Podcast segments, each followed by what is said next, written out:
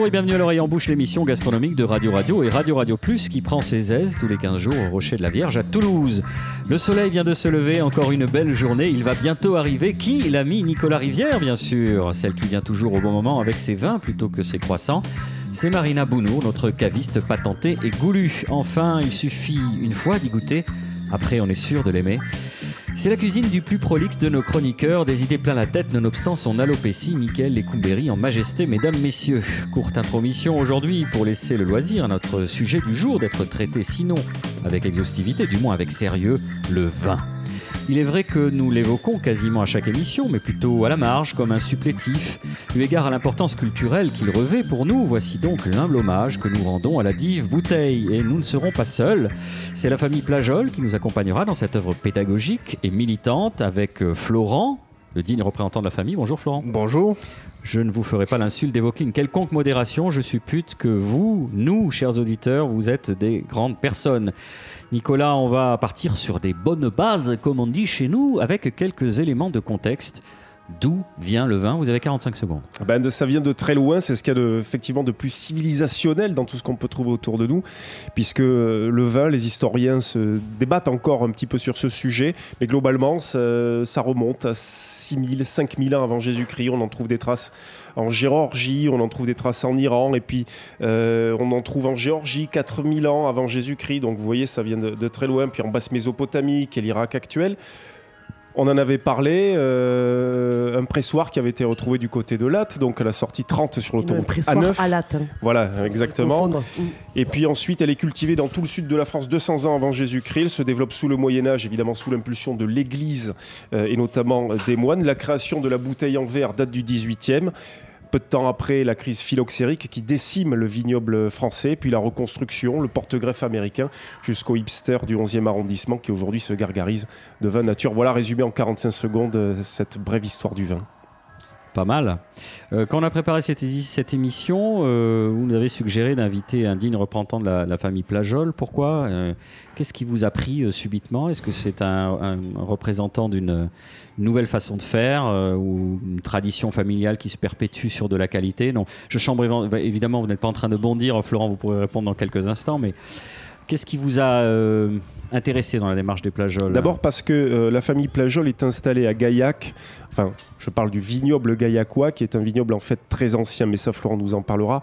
Et surtout, la famille Plajol, depuis très longtemps, a fait un travail de redécouverte, notamment des cépages autochtones, des cépages endémiques, euh, tout un travail très très intéressant qui redonne, qui essaye en tout cas de redonner euh, au vin toute la variété qu'on est en train de perdre. On en parlera notamment dans un chapitre qui aborde la dégénérescence du vin, qui était cher, je crois, à Robert Plajol, votre grand-père, et à ces divers titres, et aussi à titre personnel, parce que c'est vrai que comme beaucoup de Toulousains, je me suis beaucoup intéressé au vin en aimant et en buvant du Mosaque Nature, dont on a la chance d'avoir une bouteille aujourd'hui sur cette table. Voilà. Vous nous excuserez par avance d'éventuels débordements.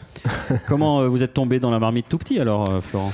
Oui, oui, je suis tombé dans la marmite euh, tout petit, mais euh, c'est vrai que c'est un, c'est un métier, euh, le métier de vigneron, qui est, qui est un métier de, de- de- de vocation, qui est un métier euh, vie, si je peux dire ça comme ça. C'est un métier qui, qui peut pas, qu'on doit faire euh, à, à plein temps et qui, qui- qui prend toute l'énergie qu'on peut, qu'on peut dévouer à un, à- à un métier. hein. Et euh, D'ailleurs, vous n'avez pas caché que vous avez un peu tiré à la courte paille de qui, euh, chez la grande famille Plajol, de voir ce. Ouais, c'est vrai que là, c'est vrai que là, début avril, euh, on est en pleine, euh, en pleine travaux de printemps, euh, travaux des sols notamment. Donc euh, c'est un moment, un moment de, de plein rush, quoi. voilà, c'est exactement ça. Mais c'est vrai qu'en ce qui me concerne, moi, j'y suis venu euh, euh, de, de par par vocation familiale d'une part, mais, mais euh, c'était pas écrit. hein. Je, je- je suis venu à ça euh, euh, par, par passion de, de ce métier et j'y suis venu finalement qu'assez tard, puisque avant de ça, j'ai eu, j'ai fait un autre boulot, j'ai fait d'autres métiers aussi pour voir autre chose. Pour, j'avais pas envie de d'aider mes 18 ans, de partir dans les vignes et de, de ne voir que ça. Donc j'ai eu un autre boulot et j'y suis venu à peu près à j'avais 25 ans. Voilà, donc ça va faire 10 ans maintenant que je suis de retour au domaine.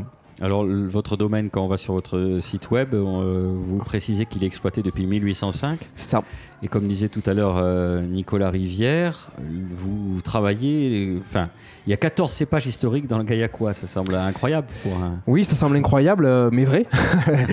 mais euh, c'est vrai qu'on on bénéficie à Gaillac d'un encépagement rare, je ne sais même pas s'il y a un équivalent dans d'autres appellations en France. Je pense, ça c'est qu'un avis personnel, mais je pense que c'est vraiment par deux, facteurs. C'est d'abord une climatologie qui permet justement de, de pouvoir planter des, des, variétés qui vont résister à, à, à, différentes climatologies, parce que Gaillac se permet d'avoir deux climatologies, une climatologie méditerranéenne et une climatologie océanique. Euh, on, est un peu, on est un peu entre les deux là, euh, et ces cépages se sont adaptés à ces deux climatologies. Et d'autre part, c'est l'ancienneté du vignoble, tout simplement. C'est un vignoble qui a plus de 2000 ans d'histoire. Donc en 2000 ans d'histoire, eh évidemment, énormément de cépages sont passés dans le vignoble, ont disparu, sont réapparus. Voilà, ça, mon, grand-père vous en parlerait mieux que moi, mais, euh, c'est vrai qu'il y a, là-dessus une histoire euh, forte. Marina. Et aussi le fait que ça soit un vignoble qui fait tout, euh, tout type de vin. Exactement. Aussi. Le fait ouais. qu'on puisse faire des effervescents, des doux, des vins de voile, des. Euh, des blancs, des rouges. Euh, ça permet aussi de, de, conserver un grand nombre de cépages qui vont être plus ou moins adaptés à faire ouais. des blancs doux ou à faire des bien rouges sûr. ou à faire ce genre de choses. Donc c'est vrai que ça, ça, préserve voilà, tout le côté ampélographique. Mmh. ça le préserve, c'est vrai. De la mais, région, quoi. Ouais, ça le préserve, mais est-ce que les vins viennent des cépages ou c'est les cépages qui viennent des vins? C'est ça la, la, la question. Vous avez deux Exactement, vous avez employé on le en terme revient à ça. Ampélographique, précisé juste quand même pour nos auditeurs. C'est la science des, des, végétaux, euh, comme des cépages. C'est des cépages, tout simplement. Nicolas Rivière. Pour vous donner une idée, parce qu'on connaît peu Gaillac, Roger Dion, qui est un historien du vin, euh, avait dit que Gaillac faisait partie des avant-postes de la viticulture en Gaule. Euh, il comparait ça avec Côte-Rôtie euh, et l'Ermitage, qui sont des, des grands terroirs, euh, des grands terroirs du Rhône. et le docteur Jules Guyot, un petit aparté historique, disait le climat du Tarn est plus chaud que celui de Bordeaux et moins chaud que celui de Montpellier. Donc on rejoint ce que vous venez de dire, Florent. Et il disait c'est à cette dernière condition que le Tarn produit les meilleurs vins ordinaires de tout le Midi. Alors ordinaire, c'est pas péjoratif dans sa bouche. Voilà, exactement. Et puis il disait, il y a surtout le vent d'autant, ce qui fait que on a un climat tempéré, à la fois océanique, aquitain, et puis avec euh, différents types euh, régionaux. Euh, Gaillac est pas très bien connu des buveurs français, en tout cas des amateurs de vin français, à mauvais titre, il semblerait. Vous êtes un petit peu le, le, le représentant donc de, de, de, Gaillac, mais aussi d'une certaine histoire du vin, parce que votre famille est dans le vin depuis longtemps. Qu'est-ce qui a finalement évolué? Qu'est-ce qui a changé? Qu'est-ce qui a été apporté par les nouvelles générations? Ou qu'est-ce qui a été impulsé à un moment donné pour faire basculer le, le domaine vers une autre façon de faire du vin? Et qui, fait, et qui, serait un petit peu symbolique finalement de, de, ce qui se passe actuellement dans ce monde globalement de, de la viticulture. En fait, le, donc, comme vous l'avez dit en, préambule, le, le domaine a, a, existé depuis 1805. Alors il faut bien, faut bien comprendre qu'en 1805, le domaine a été euh, créé à l'époque. Je crois que mon aïeul s'appelait Jules. Euh, C'était pas un domaine. C'était pas un domaine viticole à proprement parler, ça n'existait pas à ce moment-là. À, à, ce moment-là, on parlait de ferme. Et les fermes, euh, dans une ferme, on parlait de polyculture. Donc on avait, il y avait des vignes, il y avait. Euh, viticulteur plutôt que vigneron. Exactement. Mmh. Voilà. Et paysan en fait. On était ouais. paysans. On, on faisait le vin de la terme. maison. Voilà, euh... Exactement. Et, et, et euh, donc il y avait des élevages de chevaux, il y avait des élevages de poules, il y avait, il y avait, euh, euh, il y avait du maraîchage, il y avait, il y avait un peu de tout qui existait. Et donc le domaine a, a, a commencé comme ça. Et en, en fait, le, le personnage qui a impulsé ce travail chez nous au domaine de de travaux sur les cépages locaux finalement. Alors mon grand-père évidemment, euh, Robert, a, mis en avant ça, mais celui qui l'a vraiment impulsé c'est mon arrière-grand-père qui s'appelait Marcel, qui après la guerre a euh, décidé lui de commencer à travailler ces cépages euh, locaux, notamment le Duras, qui à l'époque chez nous au domaine n'était pas travaillé. Le Duras aujourd'hui il faut savoir que c'est le grand cépage rouge du vignoble gaillacois avec le brocol et, et le prunelard, mais à ce moment-là, Gaillac est notamment là où nous sommes nous géographiquement, donc sur les premiers coteaux du, du vignoble, on n'avait que des blancs il n'y avait que des blancs et il n'y avait que du mosaque. C'était le seul cépage mosaque que, qui nous était travaillé au domaine. C'est pour ça que le mosaque nature qu'on boit aujourd'hui à table était déjà une cuvée un peu historique de la, de, du, du, domaine et qui était déjà, déjà produite à ce moment-là. Alors quelle mouche l'a piqué de, de, vouloir faire du rouge? Ben, La mouche qui l'a piqué, c'est que, que ces cépages étaient là déjà. Ces cépages existaient historiquement et avaient été présents à Gaillac. Donc euh, il s'est dit, mais au lieu de de planter ce qui à l'époque se faisait, c'est-à-dire beaucoup de Syrah, beaucoup de Cabernet, beaucoup de Merlot, des cépages extérieurs à l'appellation, qui en soi sont, très qualitatifs, c'est pas le problème, mais qui n'étaient pas forcément adaptés au terroir gaillacois, à la climatologie gaillacoise. Euh, ces cépages-là, euh, mon grand-père s'est dit, ben, ok, très bien, ils vont rentrer dans l'appellation, mais attention, on va y perdre notre âme. On va, on va faire ce que font toutes les appellations autour, sans la qualité. Sans la qualité que peuvent avoir ces terroirs, ces cépages sur ces grands terroirs-là. Donc mon grand-père, il s'est dit tout simplement, enfin mon arrière-grand-père à l'époque s'est dit tout simplement, mais on va mettre les cépages historiques qui eux ont grandi avec le sol gaillacois, avec la climatologie gaillacoise, et on va replanter du Duras. Et il a commencé comme ça. Il est mort assez tôt. Mon, arrière-grand-père a fait tôt, il avait, il avait une soixantaine d'années, et mon, et mon grand-père, donc Robert, a lui repris le relais en, impulsant en plus de ça beaucoup de recherches historiques euh, ampélographiques, hein, on en parlait tout à l'heure. Et euh, voilà, donc il a épluché les archives euh, du département du Tarn. Il est monté à Paris aussi pour faire beaucoup de recherches historiques. Il s'est créé sa propre bibliothèque et il est devenu un pélographe amateur au départ. Et puis pour jusqu'à aujourd'hui, bah, écrire des livres sur l'impélographie gaillacoise pour réimplanter ces cépages autochtones. Ouais, après, je, pense aussi qu'il y a une corrélation avec euh, l'explosion des vins de Bordeaux à cette époque-là aussi. Et on plantait énormément de Cabernet et de Merlot. Euh, parce que sous-entendu que c'était un peu le sud de la France, étant donné qu'elle avait des, super euh, climats et, du coup qui donnait des cépages assez prolixes au final. Mm. était un peu la mère nourricière des vins bordelais. Et que beaucoup n'avaient vu Bordeaux que par le portail du château. Quoi, hein. Donc, voilà. Donc après, effectivement, bah, c'est mm. mise en bouteille au château, mais vous avez vu que ça quoi. Donc euh, c'était déjà un avant-gardiste dans l'époque en se disant mais voilà on va pas euh, faire que de la quantité et entre guillemets être payé un peu à la sauvette comme ça. Et on va remettre au goût du jour un terroir qui a toujours existé. Donc euh, il a été courageux et à l'encontre de ce qui se faisait à l'époque. Et donc c'est plutôt bien sûr. Il a été avant-gardiste en fait par rapport à ça. Il a été avant-gardiste et, et c'est vrai que ça lui a valu les foudres de de pas mal d'autres de, personnages à Gaillac, d'autres vignerons à Gaillac. Hein. Il, eh a eu raison avec 30 ans d'avance et c'est jamais très bon d'avoir raison. il avait senti le vent tourner déjà à l'époque. Voilà, voilà. Nicolas L'ampélographie euh, a en gros, en gros hein, répertorié 10 000 cépages. Mm. On en a cultivé réellement 4 000. Il y en a 300-400 qui ont vraiment donné. Et aujourd'hui, vous en avez une dizaine ou une vingtaine euh, qui correspondent à 90%, je parle pour la France, 90% de ce qui est euh, produit euh, en vin. C'est vous dire au fil du temps ce qu'on a perdu et qu'on continue de perdre pour une raison un peu technique qui est celle du porte-greffe et de la sélection clonale qui conduit aujourd'hui à des débats. D'ailleurs, il y a un livre coécrit par Lilian Berillon, qui est pépiniériste, et Laure Gasparotto, qui est journaliste au Monde, qui s'appelle Le jour où il n'y aura plus de vin, parce que aujourd'hui, on va vers un appauvrissement du patrimoine végétal de la vigne. Mais là, je parle sous le contrôle de Florent, qui peut peut-être nous éclairer sur ces questions. Euh, il est vrai un peu technique pour le profane et le béotien. Euh, oui. nous sommes. Donc éclairez-nous, mais de façon simple. Ouais, alors ah ben, disons que hum, en ce qui concerne les plantations et, la, dégénérescence de la vigne, c'est vrai que là aussi mon grand-père aurait, aurait, aurait, ses mots à dire, mais euh, nous on a commencé d'ailleurs ce travail avec Lilian Berillon, puisqu'on on travaille euh, désormais avec lui en ce qui concerne les nouvelles plantations de nos vignes. Euh, on fait nous que de la sélection massale, c'est-à-dire que si on, schématise sélection massale et sélection clonale, la sélection massale, on sélectionne dans une masse. Ça, porte bien son nom. C'est-à-dire qu'on sélectionne sur une parcelle ce qu'on considère comme les bois les plus intéressants. Voilà. Travail qu'on a fait avec Katia, donc, qui, travaille chez Lian Berillon euh, l'an dernier. Euh, on a sélectionné les plus beaux bois, notamment de Mosacrose, pour pouvoir les replanter. Donc on va sélectionner diverses, euh, divers bois pour avoir un maximum de diversité, tout simplement, parce qu'on sélectionne dans une masse et on ne sélectionne pas par rapport à un seul pied, qu'on va multiplier à l'infini. Donc forcément que la diversité est plus importante. Voilà. Donc c'est un, travail euh, évidemment, euh, euh, c'est pas si compliqué finalement en soi. le seul problème et, je pense la, résistance des vignerons vis-à-vis de ça, c'est qu'aujourd'hui on, va parler en termes financiers un petit peu et on va parler en, en termes de subvention. C'est-à-dire qu'aujourd'hui, pour faire de la massale, on n'est pas subventionné.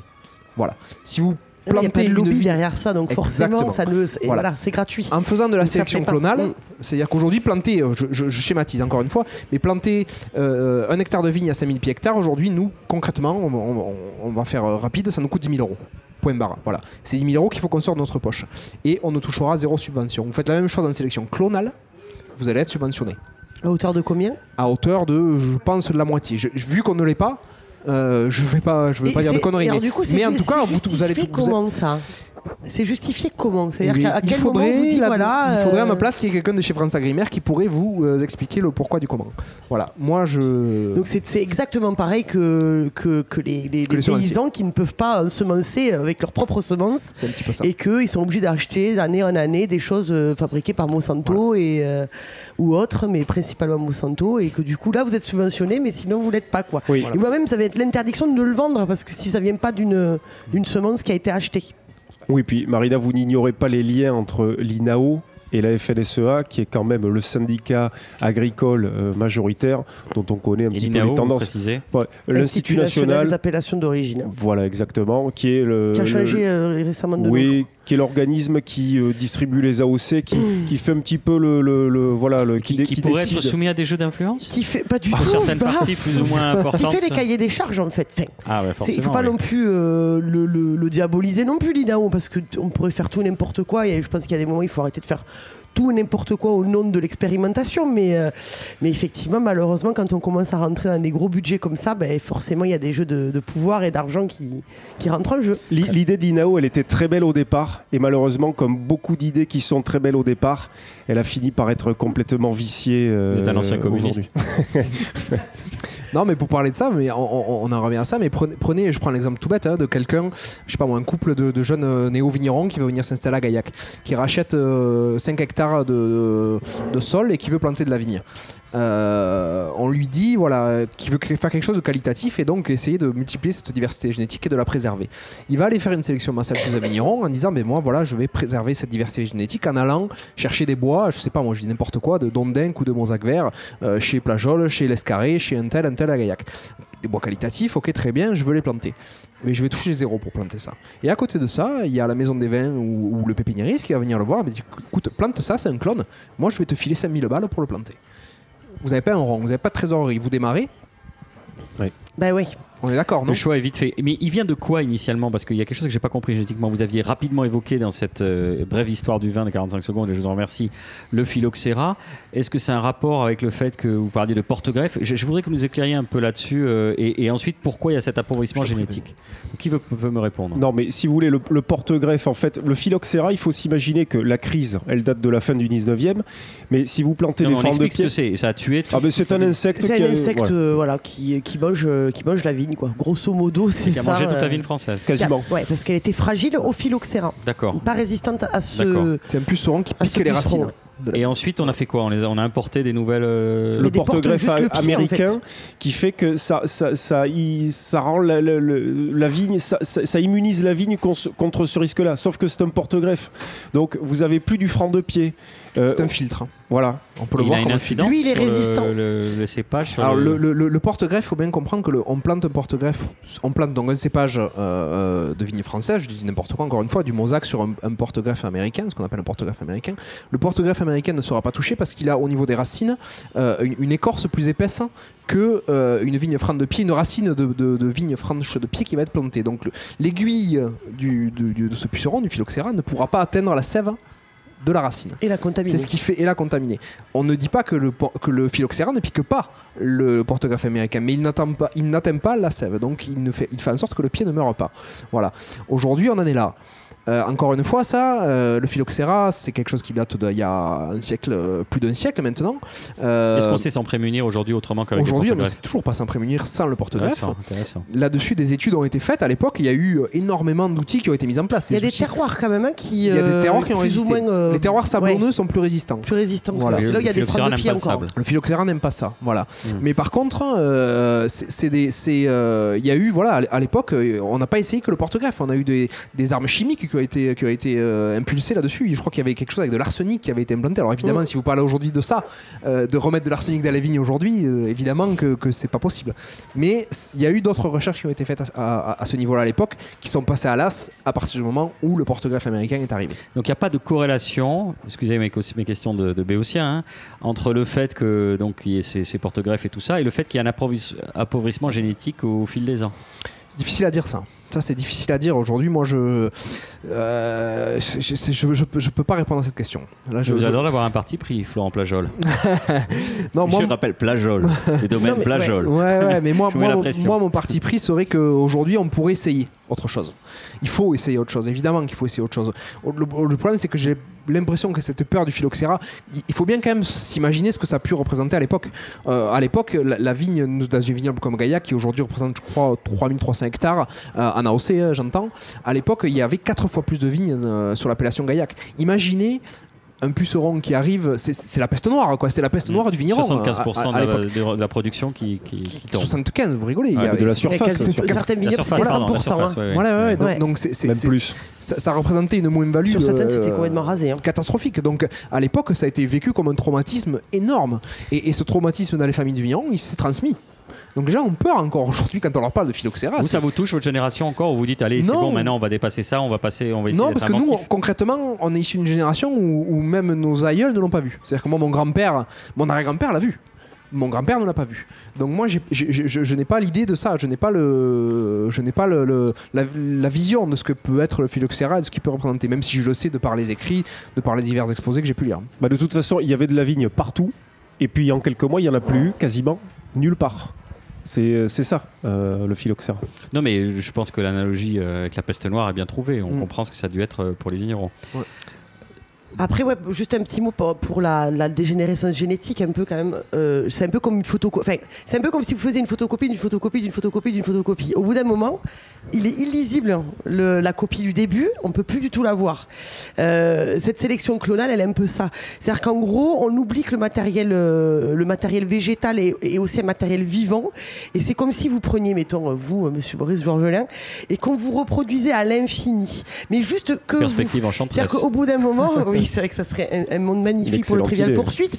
Mais, mais euh, ce que je veux dire, c'est qu'au bout d'un moment, euh, génétiquement, vous allez être, vous, vous pouvez pas euh, persister comme ça euh, par des millions de de je suis la moitié de, l'homme que, j'étais voilà. euh. et en fait c'est quand on quand on fait cette, ce système de clonage on oublie un peu ce que enfin ce que nous on fait naturellement en tant en tant qu'être humain c'est de sélectionner un autre être humain pour pouvoir se reproduire. Alors que si on fait une massale de Boris Georgelin ça va être beaucoup plus intéressant. Exactement. ce que veut dire qu'on va pas dans le bon sens ce que vous dites en creux néanmoins c'est que si on n'est pas si on n'est pas subventionné pour aller dans ce sens là de, la technique massale c'est comme ça que vous dites Oui. Bon, c'est ça que vous dites, dites-le clairement, donc on va dans... Non, non, mais c'est clairement ça.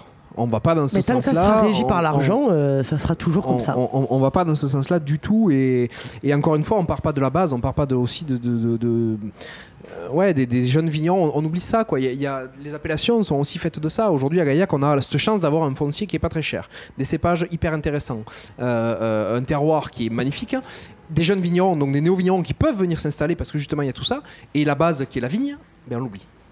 On l'oublie à cause de ça. Donc, c'est quand même quelque chose, moi, qui me, qui me fait mal, quoi. Voilà, parce que j'ai des copains, moi, de mon âge, hein, qui ont 35 euh, ans, euh, qui, qui, viennent s'installer et qui aimeraient planter de la massale, qui aimeraient planter tout ça, et ils ne peuvent pas le faire parce qu'ils ne toucheraient pas de subventions pour le faire. Et financièrement, ils ne peuvent pas se le permettre.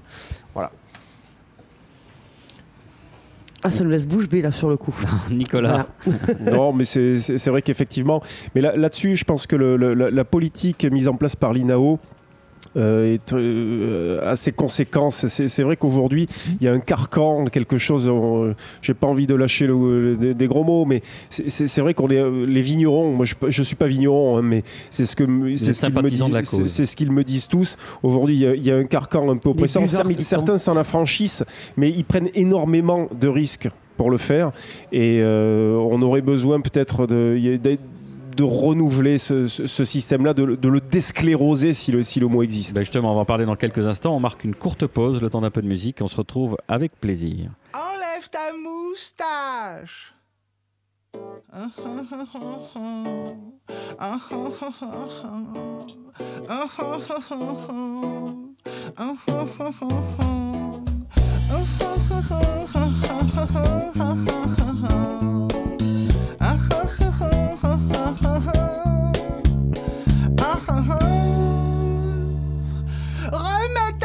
mustache.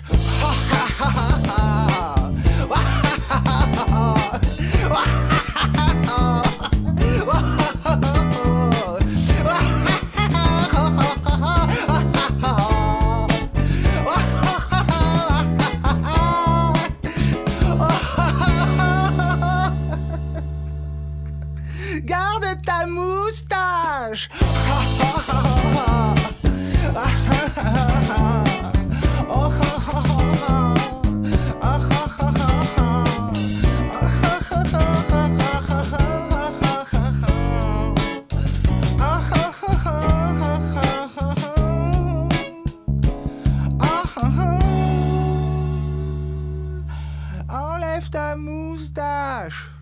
Vous êtes bien sur Radio Radio Plus pour une émission entièrement dédiée au vin. Autour de cette table d'excellents compagnons de jeu, Marina Bounour, Nicolas Rivière, Michael Lécouméry, ainsi que notre invité vigneron Florent Plajol. Alors euh, Florent, ça fait longtemps que vous élaborez vos vins selon des principes respectueux du terroir et selon des techniques de culture naturelle. Je ne l'ai pas inventé, je l'ai lu sur votre site web. Ouais, j'espère que je suis pas menti, putain. Pas d'engrais chimiques, pas de produits désherbants, pas de produits de synthèse, pas de levure sèche, pas de chaptalisation. Exactement. Euh, c'est un peu ce que j'évoquais tout à l'heure sur cette évolution entre votre arrière-grand-père et maintenant. Euh, qu'est-ce qui s'est passé par ben, En fait, pas grand-chose. Pas grand-chose. Ce qui s'est passé, c'est que euh, en fait, on a toujours plus ou moins travaillé comme ça. Euh, on a eu une phase quand même, il faut pas le négliger non plus, euh, quand on va dire il y a eu un petit peu le boom des produits phytosanitaires, c'était fin des années 70, décennie 70, début 80. on a eu aussi des herbés, on n'a pas fait mieux que les autres, faut pas non plus se, le cacher. On a eu essayé aussi ça, tout simplement parce que c'était une époque où ça nous permettait, où ça permettait bah, de gagner du temps. Et euh, encore une fois, ce métier de vigneron, il ne laisse pas beaucoup de temps pour les vacances, il ne laisse pas beaucoup de temps pour la vie familiale, et c'était important. Voilà, donc, euh, donc on a fait comme tout le monde, humainement, on a eu aussi essayé ces, produits-là à la vigne. Et le truc, c'est qu'on n'a pas fait à la cave. Et on s'est vite rendu compte qu'en cave, on commençait à avoir des problèmes. On, parce qu'on continue à travailler en levure indigène, on continue à travailler à l'ancienne, mais qu'on avait commencé à déséquilibrer le terroir avec ces produits chimiques. Et on a eu la chance, euh, mon père, la chance, et puis la, vision de, ces problèmes-là très tôt, très vite, et il a vite euh, fait le lien de cause à effet. Donc ils ont vite arrêté ces produits-là pour revenir à un travail à l'ancienne avec euh, une charrue, un redécavaillonnage à l'ancienne, un, travail des sols et petit à petit arrêter totalement les phytos. Mais ce que vous dites en creux, c'est vous faites une croix sur le gain de temps, vous faites une croix donc sur de la rentabilité, vous faites une croix sur de l'argent sur de la rentabilité, alors sur euh, de l'argent, je suis pas sûr. On valorise aujourd'hui plus les vins que ce qui se faisait à l'époque. Ça, c'est ça, c'est certain. Euh, pardon, vous valorisez plus votre travail plus que les vins. Exactement. voilà. Excusez-moi. Oui, c'est plus ça exactement les, les, mots. Euh, c'est plus ça qu'il faut dire. Et, concernant le gain de temps, il faut aussi prendre en compte qu'on a des outils aujourd'hui qui sont quand même beaucoup plus efficaces que ce qu'ils étaient à l'époque.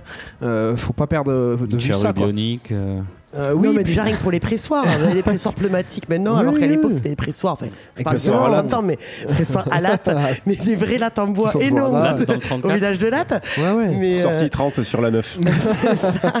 On aura l'adresse en creux à la fin. Euh, pour aller à Pérol, se prendre Pour les mains gauches. mais c'est vrai qu'on a des outils beaucoup plus efficaces, donc ce travail peut se faire, évidemment, qui peut se faire. Aujourd'hui, faire du bio, il faut, pas, faut arrêter de faire croire à tout le monde que faire du bio ça coûte plus cher. C'est totalement faux. Aujourd'hui, les produits phyto sanitaire coûte un bras et demi, il faut pas se le cacher. Euh, travailler les sols, parfois, des poumons et un foie. Exactement, euh, ça vous coûte plus Surtout que à Bordeaux. C'est clair.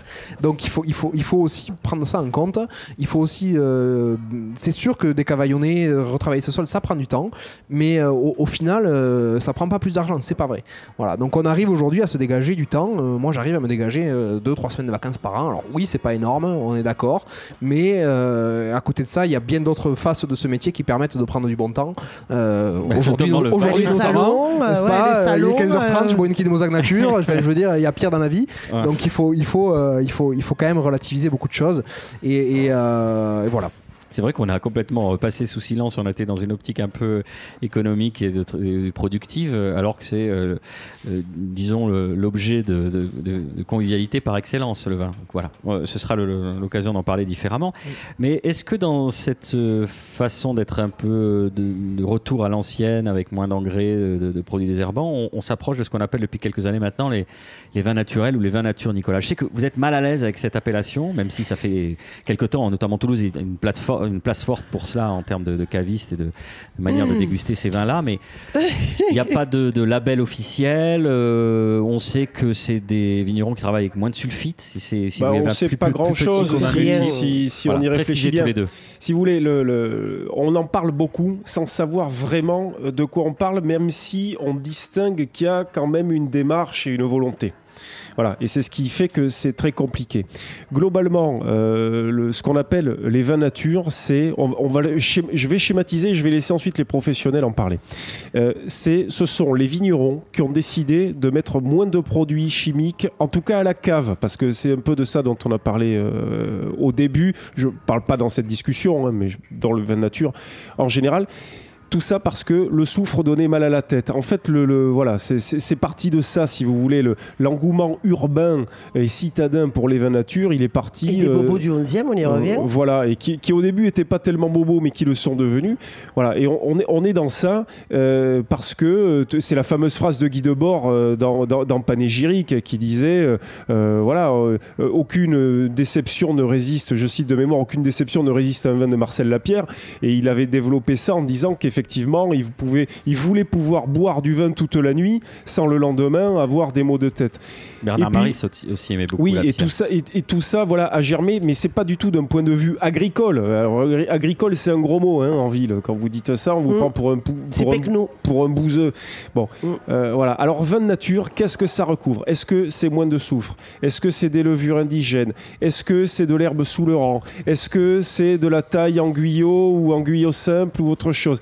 Qu'est-ce qu'on fait C'est un vin qui pue le poney. Voilà. Euh, si vous voulez, c'est une, c'est un magma. On est sur le fruit. C'est un magma euh, qui est, dont on ne sait pas vraiment comment extirper tel élément pour essayer de, de le comprendre. C'est pas forcément très clair ce que je suis en train de vous dire. C'est très clair, mais subjectivement, on m'a demandé l'avis de Marine Boulot et ensuite de Florent ouais, Moi, ça devient un peu épidermique hein, quand j'entends le mot nature ou naturel. Moi, ça me. Je sors mon revolver. qui m'agace. Ouais, non, mais c'est surtout qu'en plus, euh, vous le disiez très bien. Non, vous, euh, vous disiez la dernière fois, c'est un prétexte pour boire. Pour boire plus, mais voilà, on en avait discuté précédemment avec Nicolas sur une autre discussion et on était tombé d'accord rarement, mais ça arrive. Oh, ça c'est faux, on est très souvent d'accord. c'est vrai qu'on est très souvent d'accord en plus. Et euh, donc je voulais dire quoi déjà? Ouais, donc voilà, le vin naturel, moi, ça, le, le, rien que le terme nature ou naturel, déjà ça me par essence, euh, le vin, c'est pas naturel, dans le sens où, entre guillemets, c'est la manipulation humaine qui fait que ça se transforme en vin, sinon, trop temps, ça serait du vinaigre. Enfin, je veux dire, la manipulation, euh, attention, dans le bon sens du terme, hein, euh, c'est le contrôle des températures, ce genre de choses. Donc, déjà, moi, ça, c'est. Voilà. Et en plus, les gens, à partir du moment où c'est nature ou naturel, on se contrefiche du goût. Alors, ils s'en foutent que c'est, alors, pardon hein, pour la fleur de tiare ou encore ce genre de choses, mais il y a un moment où, euh, non, mais il y a un moment où, si vous voulez, euh, dans un vin, on va rechercher aussi ce que l'on a envie de, ressentir à un moment. C'est-à-dire qu'il y a des moments où on a un peu, on a envie de boire, la, boire un coup, de faire un peu la fête, donc on va boire des trucs des vins pardon plutôt euh, glou-glou et ça je sais que vous adorez Nicolas mais des vins légers faciles d'accès assez rafraîchissants. Après il y a des vins où il y a des moments où on a envie un peu de philosopher avec les copains donc on a des choses un petit peu plus profondes un petit peu plus complexes. Et là moi je suis face à une clientèle qui vient me voir et qui me dit avant même me dire ni la couleur ni quoi que ce soit est-ce que vous avez du vin naturel? Il y a des moments j'ai envie de faire le tour de la loge et leur mettre des baffes quoi et eh ouais, je le dis, c'est hyper agaçant, quoi. C'est comme si vous rentriez dans un resto et que vous, que vous disiez, je sais pas, au cuisinier, euh, je voudrais, enfin, je sais même pas, je, voudrais de la, euh, je voulais de la viande, enfin, ou, alors, ni de l'agneau, ni du poulet, non, je voudrais de la viande. Voilà, point barre. Ça veut rien dire. Ce qui est encore plus euh, agaçant, c'est qu'en plus, comme vous le disiez, Florent, il y a certains vignerons qui font du naturel, on va dire euh, du naturel entre guillemets, depuis toujours. Mais oui. Euh, c'est pour ça que cet effet de mode. Il, du naturel. Bah oui, c'est ce que ça de. de, de, de Mais s'ils s'en vendent aujourd'hui, ils peuvent vendre 30% plus cher leur vin, donc il y a un intérêt. Oui, mais je pense pas que ce soit le. S'ils ont toujours fait du naturel, je pense pas que ce soit leur. On va demander son avis à Florent. Oui, vous targuez pas le naturel, hein. non, vous, pas du tout. Euh, vous êtes vigneron, vous êtes paysan, vous êtes agriculteur. Enfin, vous travaillez euh, comme euh, de manière logique. On, travaille. Alors déjà, bon, on va revenir sur ce qui est l'événement naturel et ce qui n'est pas l'événement naturel. Y a, ça n'existe pas il faut arrêter, il faut arrêter de, aujourd'hui que, de, faire croire à tout le monde que ça existe ou ça n'existe pas. Euh, on, a donné une appellation à ça euh, parce qu'il fallait à un moment donner une appellation sur ce qui était, ce qui était plus qu'une euh, une façon de faire, ce qui était une, vraie. Si, c'était une, c'était une philosophie, c'était aussi une façon de faire. Alors ça a commencé avec Marcel Lapierre qui a instruit toutes ces, qui, a appris tout ça de Jules Chauvet et, qui a retranscrit ça. Euh, mais il faut bien bien comprendre que ces mecs-là, on parle de Marcel Lapierre, on parle de, Pierre Auvernois, on parle d'une génération qui n'est pas la nôtre aujourd'hui. Hein, euh, voilà mais ils ont, ces gens-là, à un moment donné, ils ont, pris, euh, ils, ont suivi un parti pris en, comprenant que c'était en revenant à, un travail parce que c'est ça quand même la base. Il faut arrêter de croire. Vous parliez de vin tout à l'heure, on parlait de soufre. On s'en fout de ça. Il faut arrêter de faire. Faut arrêter de ça. La, base du vin, c'est la vigne. Voilà. Aujourd'hui, on fait du vin à la vigne. On ne fait pas du vin à la cave. Voilà. Faire du vin aujourd'hui, quand on fait ce qu'on dit des vins ce qu'on appelle vin nature aujourd'hui, mais moi je préfère appeler ça vin d'artisan aujourd'hui, ça commence à la vigne. 95% de travail, il est à la vigne. Si vous avez bousillé votre année à la vigne, si vous avez mal fait votre travail. Vous avez un boulot énorme. Le travail Non, mais c'est même pas qu'on a un boulot énorme. C'est que le travail est raté. C'est trop tard. La vigne, c'est la sanction. La cave, c'est la sanction de la, vigne. Voilà, tout simplement. Quand on fait des vins d'artisan, moi je préfère appeler ça vin d'artisan, c'est ça. La, la réalité, elle est là. Donc, je pense que euh, euh, on, devrait la base du si on doit faire un jour une définition des vins naturels, la base elle doit pas être à la cave. La base doit être dehors, elle doit être à la vigne. Voilà. Ensuite, évidemment que la cave est important, évidemment qu'on doit euh, amener ça aussi à la cave, évidemment qu'on doit, je pense, respecter c'est pas une charte de travail parce que si on parle de suite de charte, on rentre dans un carcan, ça, ça me gonfle. Mais, mais en tout cas, on doit avoir euh, une sensibilité, on doit, on doit suivre euh, ces fermentations, on doit être se observateur. aussi. Voilà, respecter ce, ses envies, ce qu'on est et ce qu'on veut véhiculer. Tout le monde n'a pas envie de faire des vins en levure indigène et je peux le comprendre, il n'y a pas de souci. Mais encore une fois, euh, si on parle de vins, pour moi, les vins artisans, c'est au minimum une viticulture biologique, au minimum, mm. et à la cave, levure indigène. Le soufre, c'est encore notre débat, c'est encore autre chose parce que tous les vins sont différents. On parlait de Gaïa qui a, où on a 15 vins différents. Moi, aujourd'hui, faire des liquoreux avec zéro soufre ajouté, ben, désolé, Bonne chance. je sais pas faire. C'est hyper dur de faire zéro soufre ajouté sur un liquoreux. Il y, a plein d'autres choses. Voilà. Non, mais alors, Florent a absolument raison. Tout commence à la vigne. J'ai presque envie de dire que ça finit, parfois, ça finit parfois à la vigne. L'ennui, c'est qu'il y a une vulgate, oh, pas dans vos propos, mais il y a une vulgate qui fait que le non-interventionnisme est conçu, en tout cas en ville, par cette idée de dire euh, moins on travaille, moins on en fait et mieux c'est. Ce qui fait qu'il y a beaucoup aussi de néo-vignerons euh, qui font du vin nature en disant eh ben, euh, moins on va se bouger le cul et puis advienne que pourra, on verra et puis on pourra dire hein. on n'a pas bougé. Et donc résultat, non mais ce que, ce que, non mais ce que Florent n'a pas osé dire parce qu'il est modeste, c'est que ça c'est une exigence qu'on n'imagine pas. Si vous voulez faire des vins voilà, propres encore une fois, on va dire des gros mots, des trucs que j'aime pas trop, mais, mais faire des vins en tout cas qui tendent vers un euh, comme vous le faites, c'est un boulot de malade. C'est un travail qui demande une exigence, une hygiène. Alors, hygiène cette fois-ci dans le bon sens du terme, euh, un, souci de la vigne, une compréhension de sa terre, de son climat, euh, un souci d'avoir une cave, un caveau qui est, propre, pas avec des trucs qui traînent, les outils n'importe où. Voilà. Et c'est ce qui fait qu'aujourd'hui, les mecs dans les bistrots, ils se pointent en ville en disant ah ben ouais là ce vin là bon on n'a rien fait on n'a pas trop travaillé moi j'ai pas fait ci j'ai pas fait ça il y a de l'herbe partout. Et les mecs s'imaginent qu'en fait c'est simple qu'il suffit de rien faire pour faire du vin nature. Ouais et puis ensuite ça sent les tables c'est du vinaigre et puis euh, voilà. Ça là-dessus Nicolas moi je, je, reviens sur tes propos parce que ça c'était vrai. C'était vrai il y a encore une dizaine d'années mais pourquoi c'était vrai? Il faut, il faut, aussi, il faut aussi bien prendre en compte que ces mecs-là. C'est ce que tu entends dans les bistrots. Hein bien sûr, bien sûr. Mais on parlait de Marcel Lapierre, de Pierre. Ils ont essuyé les plâtres pour toute une génération de vignerons, ces mecs-là. Il faut, il faut bien comprendre que, ce qu'ils ont fait à l'époque, il fallait avoir. Il fallait, excusez-moi d'être vulgaire, mais il fallait quand même les avoir bien accrochés. Parce que quand ils l'ont fait, euh, personne ne faisait ça. Personne ne faisait ça. Et nous, aujourd'hui, qui, euh, on, serait, on, on, essaie de tendre vers ce travail-là, des vignerons de ma génération, même de celle de mon père. Enfin, mon père, il est plus de la génération de Marcel Lapierre pour Vous le avez coup. quel âge, Florent, Moi, j'ai 35 ans. Voilà, il, il, il, a suivi ce travail-là et, il s'est inspiré aussi de lui, en plus de, de travail qu'on faisait chez nous. Mais euh, ces mecs-là, ils ont pris des risques pour nous. Et aujourd'hui, nous, eh bien, on est la, la je veux dire la deuxième génération. C'est à nous euh, aujourd'hui d'améliorer ce travail-là. Quand je dis améliorer, ce qu'ils ont qu'a fait Marcel Lapierre, c'était magnifique. Je dis, je, dis pas, mais c'est à nous de est-ce qu'on on parlait de, d'hygiène tout à l'heure ben C'est à nous d'être beaucoup plus rigoureux peut-être sur l'hygiène, même si lui, Marcel Lapierre, c'était pas un problème, mais, mais d'autres vignerons, ça, l'a peut-être été. Mais en tout cas, c'est à nous de, faire ce travail euh, de, de vinification la plus pure possible, dans des conditions, et, et surtout à la fin, parce que la finalité, c'est ça. C'est ça là. C'est que ce soit bon et qu'on le voit. C'est le canon. Et si le canon, c'est pour le jeter à l'évier, aucun intérêt. Voilà. Donc aujourd'hui, il faut qu'on arrive à ça. Voilà, faire des vins qu'on peut boire. Juste une petite précision pour ceux qui ne connaîtraient pas forcément ni Marcel Lapierre, ni Pierre Auvernois, mm. ni Jules Chauvet ou, Jacques euh, Néoport, euh, qui a été aussi un petit peu son disciple.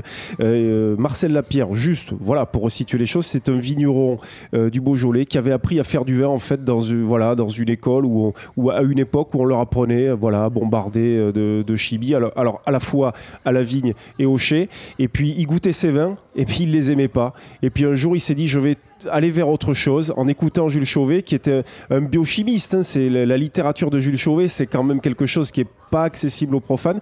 Et puis il a commencé à s'intéresser justement sur des vinifications euh, plus respectueuses des sols, de tout, hein, euh, de tout d'une manière générale. Et puis ces vins, ils ont goûté différemment. Et il a effectivement tracé une voie. Il a essuyé les plâtres, comme vous l'avez dit.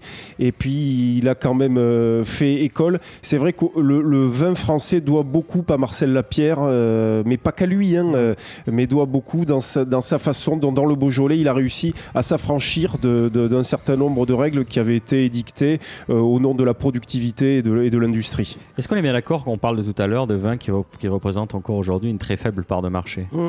Ou est-ce que c'est une tendance de fond? Non, pour resituer, parce que euh, nous-mêmes étant en ville, nous-mêmes étant des gens euh, qui s'intéressent à cette problématique, mais est-ce qu'on peut dire que ça grignote des parts de marché au fur et à mesure et que ça intéresse de plus en plus de monde ou c'est encore un marché de niche Marine va répondre peut-être en tant que caviste. Ben, euh, si, il y a quand même, il y a quand même. c'est plus qu'un plus, quand même. comment Non, c'est plus, Alors, j'aimerais, enfin, je, profondément, j'espère que ça sera vraiment quelque chose de. Il y a un biais. Hein. Vous êtes caviste en centre-ville à, Toulouse, donc. Bien sûr, marché Victor Hugo aussi. après, nous, on a toujours travaillé toujours avec des vignerons qui, malgré tout, étaient, étaient des viticulteurs et des, et des, paysans à la base. Alors, effectivement, plus ou moins avec des entrances, mais plutôt moins que plus. Il y a on sent quand même une nette évolution. Euh, il y a quand même une, forte tendance où les, gens commencent à, mais pas que pour le vin, à un petit peu plus s'interroger sur ce qu'ils ingurgitent en fait au final. Hein, euh, et euh, du moins moi je le vois effectivement. C'est une prise de conscience euh, sociale, c'est plus global. Ouais, j'ai l'impression. Alors après, est-ce que c'est parce que c'est là où je suis? Est-ce que c'est, est-ce que ça bouge aussi dans les campagnes? Parce que c'est vrai que dans les campagnes, mais la première chose qu'ils vont faire, c'est aller à au supermarché d'à côté, acheter des vins euh, en supermarché. on a qu'à essentialiser euh, les paysans et dire que tout le monde fait comme ça et que les gens des campagnes font tous comme ça. Non, non, non, mais est-ce qu'ils font tous comme ça? Non, mais vous devriez aller à la campagne, aussi, mais je suis de la campagne aussi. Ils font pas tous comme ça. J'en parle. Il y a des cavistes de cause. Oui, oui, oui, bien sûr. Il y a des cavistes bien sûr, bien sûr. Et puis surtout vous parlez de lame de fond ou euh, une goutte d'eau. C'est l'un et l'autre. Aujourd'hui, économiquement, c'est une goutte d'eau. Philosophiquement, c'est une lame de fond. Ça, c'est évident. Ça, c'est C'est évident. Ça, c'était votre, votre boulot, les chroniqueurs. Là. Voilà. mais moi, je... C'est Florent Plajol qui le non, fait. Mais quand ça vient d'un professionnel, ah ouais, c'est encore plus légitime. C'est la, théorie, c'est la théorie du 1% de Sébastien Lapac. Hein. Euh, effectivement, en termes de production, de consommation, euh, emploi économique, c'est ectoplasmique, mais effectivement, dans les consciences, en fait, c'est une des rares modes qui a des effets positifs. Euh, j'ai l'impression, parce que malgré tout, les gens s'interrogent, vont davantage vers quelque chose qui, qui, qui, est mieux dans, à tous les niveaux, quoi, en quelque sorte. Parce que ça, épouse plein de choses, quoi. c'est pas que de boire bon, enfin, du moins de, de boire. Euh, c'est, on respecte aussi le mec qui le fait, on respecte aussi la terre d'où ça vient. Euh, c'est le mieux euh, manger, le mieux boire. Hein, exactement, on prend conscience de tout ce qui nous entoure aussi, quoi. Donc ça, c'est plutôt, c'est un peu rassurant, surtout. Enfin voilà, c'est un peu rassurant. Allez, chers amis, je vous propose, avant d'aborder notre dernière partie d'émission, de se rafraîchir les oreilles avec ce délicat intermède musical. On se retrouve très vite. T'es jolie comme une aquarelle d'occasion, t'es belle comme une couronne funéraire, t'es souriante comme une gardienne de prison, t'es sexe comme une gaine de quinquagénaire, puis t'es romantique comme un ciel sans étoiles. T'es pétillante comme de l'eau plate en flacon. Tu prends au trip comme une grippe intestinale. T'es rassurante comme un cancer du côlon. Salade, taille Tu tapes à l'œil comme une belleuse de chantier. T'en jettes comme un exercice militaire. T'es drôle comme un crime contre l'humanité. T'es chouette comme une déclaration de guerre. Moins attirante qu'une radicule mécano. Affectueuse comme un bichon mal dressé. Tu résonnes en moi tel un silence radio. et tu m'apaises autant qu'un ongle incarné. Salope,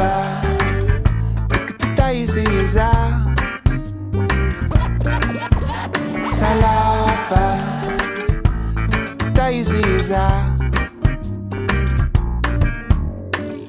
T'es sage comme une image de film porno, digeste comme un champignon nucléaire. T'es pas plus câline que ma scie à métaux. Puis t'es saine comme une infection urinaire. T'es généreuse comme un contrôleur du fisc. T'es réactive comme une guichetière à la poste. T'es pas plus joyeuse qu'une ado dépressive. Je prie la nuit pour que le diable t'emporte. Salope.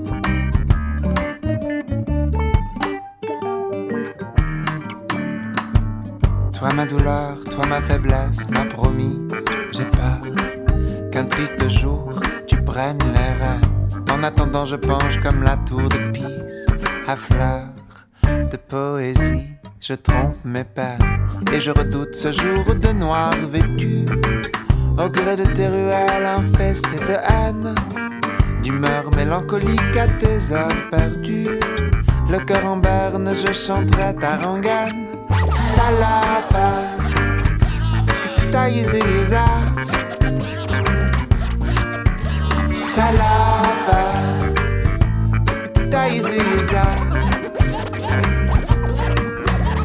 salada. Tá exisa Salada. Tá exisa Salada. Tá exisa Salada. Tam tam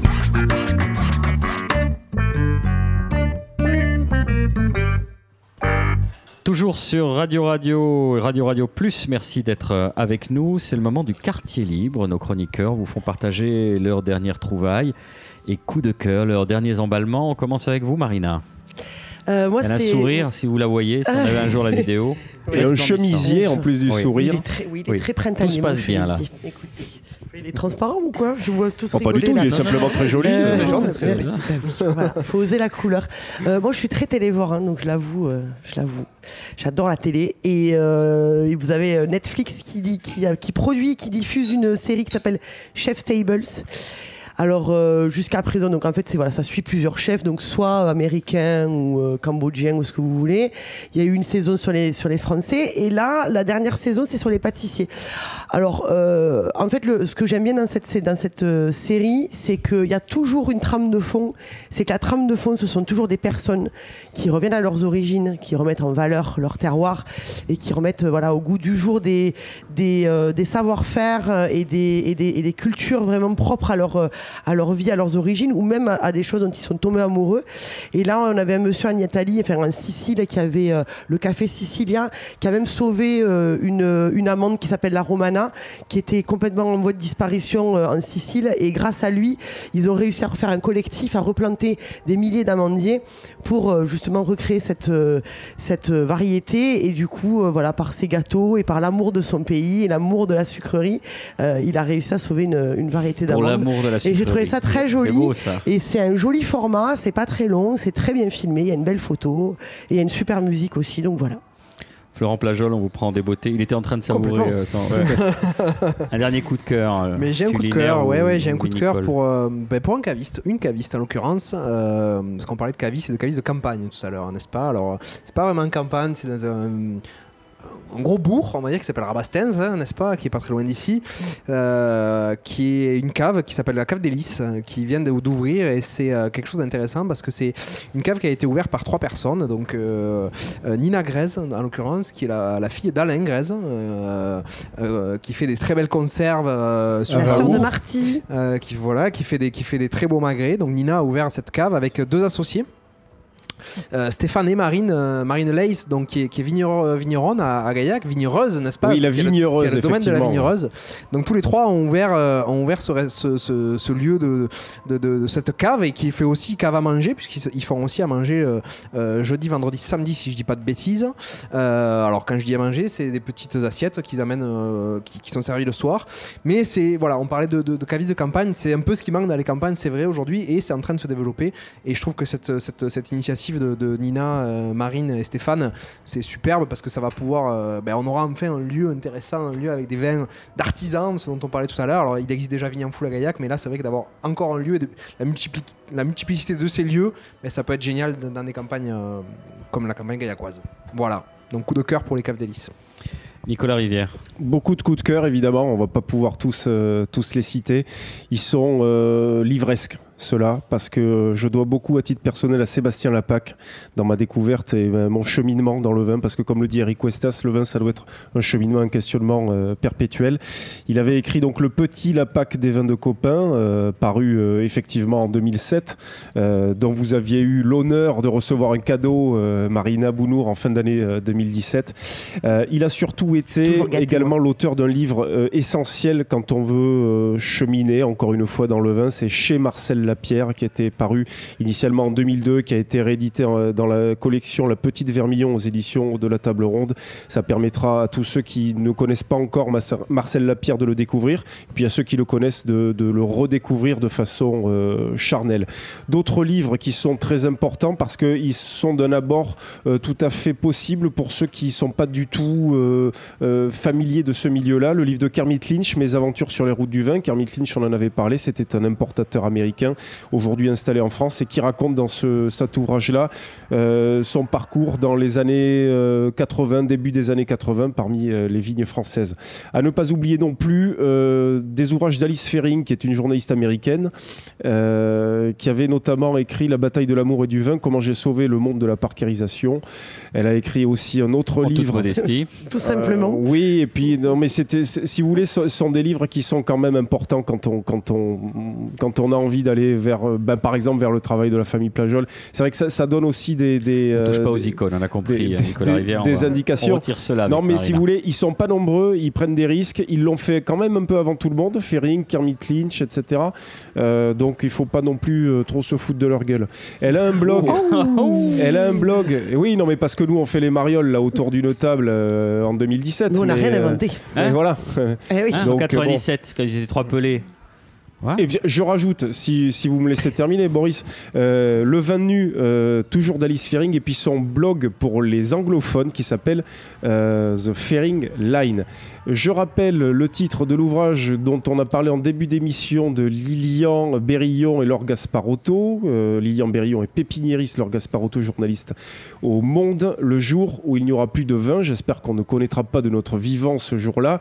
C'est édité chez Grasset. Voilà pour mon quartier vous avez 150 euros, vous allez chez votre n'importe quel bon livraire. Et... Pour moins que ça, pour 8,50 euros, vous avez les quatrains d'Omar Khayyam dont j'ai mmh. oublié de parler, poète persan et, qui, parle du XIIe siècle, euh, qui alors qui parle pas du vin, mais qui évoque le vin en tant qu'objet extrêmement civilisationnel dans notre rapport. Enfin, le Cantique des Cantiques, la première strophe dans l'Ancien Testament, ça commence par une référence au vin, et à travers toutes les grands, tous les grands monothéismes, partout le vin nous accompagnait. Omar Khayyam, juste un verre, deux verres, deux verres, pas deux verres. Hein. Euh, quand je quitterai cette vie, lavez-moi avec du vin, faites les planches de mon cercueil avec des plants de vigne. Voilà ce qu'on pouvait dire en Perse au XIe siècle. Merci L'oreille en bouche, c'est fini pour aujourd'hui. Merci d'avoir partagé ce moment avec nous. Merci à Florent Plajol d'avoir Avec grand plaisir, merci à vous de l'invitation. Merci, à, nos chroniqueurs, Marina Bonour, Michael Ecoumeri, Agour et Nicolas Rivière, ainsi qu'à Luc Magrina pour la réalisation. Vous nous retrouverez sur le 106.8 de Radio Radio et Radio Radio Plus à la faveur des rediffusions et sur radio-radio-toulouse.net. Nous sommes aussi écoutables en balado-diffusion sur iTunes, SoundCloud ou Mixcloud. Il suffit de tapoter avec vos doigts rougis par le vin l'oreille en bouche dans le champ de recherche. Enfin, je vous rappelle ce qu'écrivait Mark Twain le vin allemand se distingue du vinaigre grâce à l'étiquette.